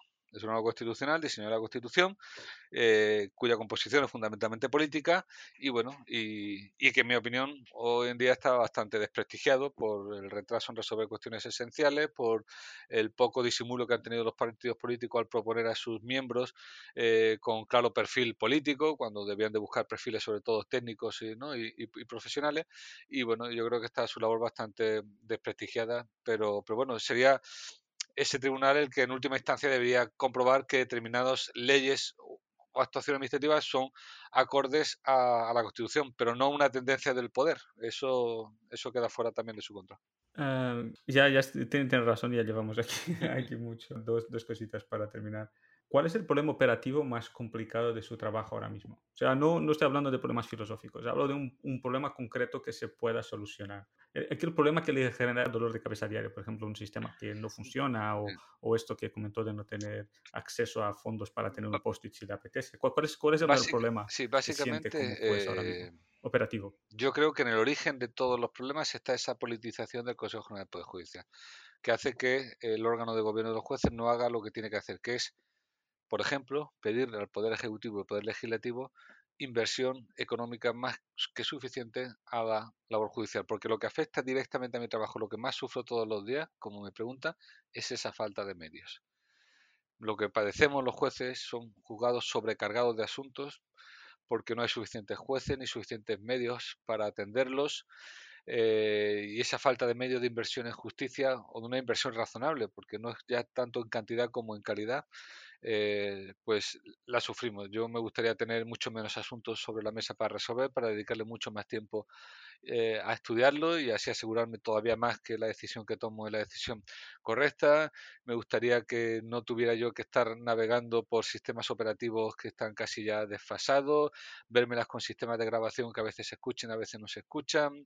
Eh, me gustaría que cuando eh, tuvieran los funcionarios espacio suficiente para poder trabajar, para archivar asuntos, que los ciudadanos tuvieran que acceder a edificios judiciales y encontrarse unas dependencias limpias en su mayor parte, con sitio para poder estar, donde estuvieran, por ejemplo, separadas las familias de la denunciante de violencia de género de la familia del denunciado, cosa que no ocurre en casi ninguna sede judicial. En fin, al final, fundamentalmente es un problema de inversión insuficiente, de poca importancia que se le presta a, la justicia, al contrario que educación y sanidad, ¿no? que siempre está en la boca de nuestros políticos, pues la justicia no ocurre lo mismo, no se considera que está al mismo nivel de importancia, cuando yo creo que es básica importante, eh, y esencial, y, eso es lo que eso es lo que yo en mi día a día pues, pues veo, pues una falta de inversión. Como digo, si tuviéramos un, un órgano de gobierno de poder judicial eh, despolitizado que se enfrentase a otros poderes reclamándoles mayor inversión, pues posiblemente eh, pudiéramos tener, eh, estuviéramos más, mejor eh, tratados desde ese punto de vista, pero no lo tenemos, le hace muchas veces de correa de transmisión al Poder Ejecutivo y Poder Legislativo y, en consecuencia, eh, como ninguno está interesado, pues tenemos un Poder Judicial infradotado. ¿Podría una, ¿Podéis tomar decisiones unilaterales en un juzgado en términos de los medios que utilizáis? Por ejemplo, si una empresa o una asociación llega y dice, mira, nosotros tenemos un sistema y necesitamos probarlo y nos gustaría empezar con vosotros totalmente gratuito un, un, juzgado, por ejemplo, el suyo, podría unilateralmente decidir vamos a aprobar este sistema o por defecto todas y cualquier cosas que se utilicen tienen que pasar todo, por el Consejo Todo, todo lo que pase en un juzgado previamente tiene que haber pasado o por el Ministerio de Justicia o por el Consejo General de Poder Judicial. Nosotros no somos autónomos para nada, ni en la forma de gastar el dinero, ni cuánto dinero tenemos que gastarnos. El, yo esto recuerdo en un, en un acto que coincidí con un comandante general, que ellos, claro, pues hablaban de lo mal que están en cuanto a suministro de material en, las determinadas unidades del ejército y demás, pero bueno, él en su unidad en concreto, pues contaba con un presupuesto y podía decidir, y claro, él se llevaba las manos a la cabeza cuando yo le explicaba que no, que yo no tengo ninguna capacidad de autonomía ni de decisión en nada respecto de qué cantidad y en qué debe gastarse el dinero. Ya, ya me gustaría en ocasiones, porque tú que estás ahí a pie, ¿no? De cañón, en ocasiones eres muy bueno identificando, ¿no? Eh, dónde habría que gastar y además en cada sitio puede ser necesario unas cosas y a lo mejor no lo mismo en Baleares que en Toledo y no lo mismo que en La Coruña que, en Ceuta. Es decir, pero, pero no, más allá de, dirigirnos al juez decano del sitio para que a su vez haga la petición, eh, esa petición quedará en casa roto porque al final depende de una decisión política y, y, bueno, las decisiones políticas muchas veces no se eligen por criterios razonables o casi nunca se eligen por criterios razonables el hecho de que, por ejemplo, en diferentes sitios de España hay diferentes números de juzgados y que eso no se mida en función al número de asuntos que hay en ese sitio es demencial. O sea, que en Estepona, por poner un ejemplo de un juzgado de pueblo que están sobrecargados de trabajo porque tienen, pues, ser un juzgado de costa y con gran, ah, eh, con con mucho dinero del inmobiliario y mucho turismo, pues tienen un, una carga de trabajo impresionante y después te ves a otros pueblos del interior que tienen a lo mejor casi tantos juzgados como Estepona y tú dices, pero ¿cómo es posible que con tanto trabajo? Porque al final es posible porque las decisiones son políticas. Porque el político es el que decide que si en un sitio va a haber uno o va a haber dos juzgados. El, eh, en un pueblecito de Navarra, del que era eh, originario un ministro, pues hay muchos juzgados y tú dices, oye, por el número de asuntos que hay aquí, no, a lo mejor no es necesario tanto juzgado, pero bueno, pues como era el, el pueblecito de nacimiento del ministro de turno, pues, pues bien, pues eh, se colocaron más. Al final, decisiones políticas, a veces más justificables, otras menos justificables, pues eh, ahora dan el resultado que habría de utilizar eh, criterios técnicos y profesionales. Oye, ¿cuántos asuntos hay en Estepona? Pues hay 5.000 asuntos civiles. Pues ven, cada juzgado debería tener 600, como mucho, para poder funcionar con operatividad y con normalidad. Si vamos a crear ahí, pues de juzgado. esa decisión no existe. ¿Vale? Entonces, claro, eh, pues sí, pues eh, es una pena que no se cuente con, con con esos criterios ni con la voluntad de decisión de los que están ahí resolviendo los asuntos y que las cuestiones se decidan pues eh, en los órganos de decisión política y, bueno en ocasiones como digo atiende a criterios profesionales en otras muchas ocasiones atendiendo a esas limitaciones que comenta eh, qué diría alguien que ahora mismo está estudiando para ser juez? ¿Vale la pena? ¿Sigue lo que estás haciendo o deja lo que estás haciendo? A ver, si quiere ser juez porque siente vocación de juez, que siga, porque como digo, para mí es una de las profesiones más bonitas del mundo, si no la más bonita. Pero si está estudiando esto buscando reconocimiento social y económico y un modo tranquilo de ganarse la vida, que, de, que emplee ese esfuerzo y, esa inversión de tiempo eh, en otras oposiciones donde, bueno, pues a lo mejor pues gana lo mismo un poco más de dinero sin tener que estar tan implicado y con un trabajo más, ¿no? De tipo funcionarial, ¿no? De 8 a 3 que, que el nuestro que para nada es de ese tipo. Es decir, aquellos que me estén oyendo y que estén estudiando, si de verdad sentís por vocación que queréis ser jueces, por favor, seguir porque ese tipo de, de personas son las que queremos y las que necesitamos en nuestra profesión, pero que si es por buscar un modo cómodo de ganarse la vida y tener seguridad y tranquilidad económica, hay modo mucho eh, más fáciles en ocasiones, ¿no? sin tanto esfuerzo o incluso mejor pagados que lo de ser juez. Y, oye, y tan necesarios como otros, ¿eh? que aquí todas las profesiones son necesarias y no sobra ninguna. Pues nada, muchas gracias por su tiempo y, eh, y por la labor que hace. Y que, queda mucho por hablar y ya nos veremos en el episodio 2 algún día. Sí. Muchas gracias. De acuerdo, cuando, cuando quiera, pues yo a, a, su disposición y siempre encantado de, como digo, divulgar mi trabajo y mi manera de ver eh, mi profesión, que es la de la mayoría, creo yo, de, de los jueces que hacemos en este país y tratar un poco de transmitir confianza en el sector judicial frente a la desconfianza que muchos venden. Muchas gracias. Como prometido, aquí sigue la historia del hombre de la chistera, el avatar de Judge en Twitter. Se trata de Dr. Thomas Neil Cream, nacido en 1850. Este señor fue un médico y asesino en serie escocés que envenenaba a sus víctimas. Se añadió posteriormente a la lista de sospechosos de ser el famoso uh, Jack el Estripador y, y, por eso lo ha seleccionado. Uh, escuchen. Bueno, sí, el caso es que esa imagen de avatar no la decidí conociendo quién era ese señor. Eh, en principio, cuando decidí nacer a, a, la vida virtual de Twitter, quise hacer una alusión directa a Jack el Destripador, Jack the Ripper, eh, solo que cambiando Jack por Jack, ¿no? Eh, porque fonéticamente suena muy parecido, y bueno, con la intención que tenía entonces y sigo teniendo, ¿no? de que bueno, quería abrir en canal ¿no? el mundo de la justicia y enseñar lo que son las tripas del funcionamiento del mundo judicial, incluso pues el, toda la, la, porquería ¿no? que podía haber dentro desde el punto de vista de la politización. El caso es que por esos motivos elegí como imagen de mi perfil de Twitter pues una de Londres de 1888 y eh, creo recordar que elegí la imagen de mi avatar concretamente pues simplemente poniendo en Google eh, eh, sospechosos de ser Jack el Destripador o Jack the Ripper o algo así y bueno salió este, este no, no, no indagué más. Eso sí, después no fui eh, Jack the Ripper porque me pareció que una alusión tan directa a un asesino en serie pues podría resultar ofensivo, así que pues cambié la R por Z y Zipper es cremallera y bueno, la alusión seguía siendo, ¿no? De abrir, eh, de viscerar, ¿no? La justicia, ¿no? Y porque cremallera pues hacía alusión también, ¿no? A eso, así que pues eso me quedé como jazz de Zipper. Eh, después supe, ¿no? Que esta persona eh, había sido efectivamente sospechosa de ser Jack el Estripador, pero que además a su vez había sido eh, un asesino, según Wikipedia. Así que, pero bueno, ya era demasiado tarde, se asoció a, a, mi nombre siempre esta imagen y, y, ya me parecía pues que cambiarla eh, era un poco era bueno demasiado demasiado dramático. Así que ahí está y, y bueno eh, simplemente pues es un hombre con bigote y chistera a mi entender y ya está. O sea que no no le doy mayor mayor vuelta ni mayor importancia. Hasta el próximo episodio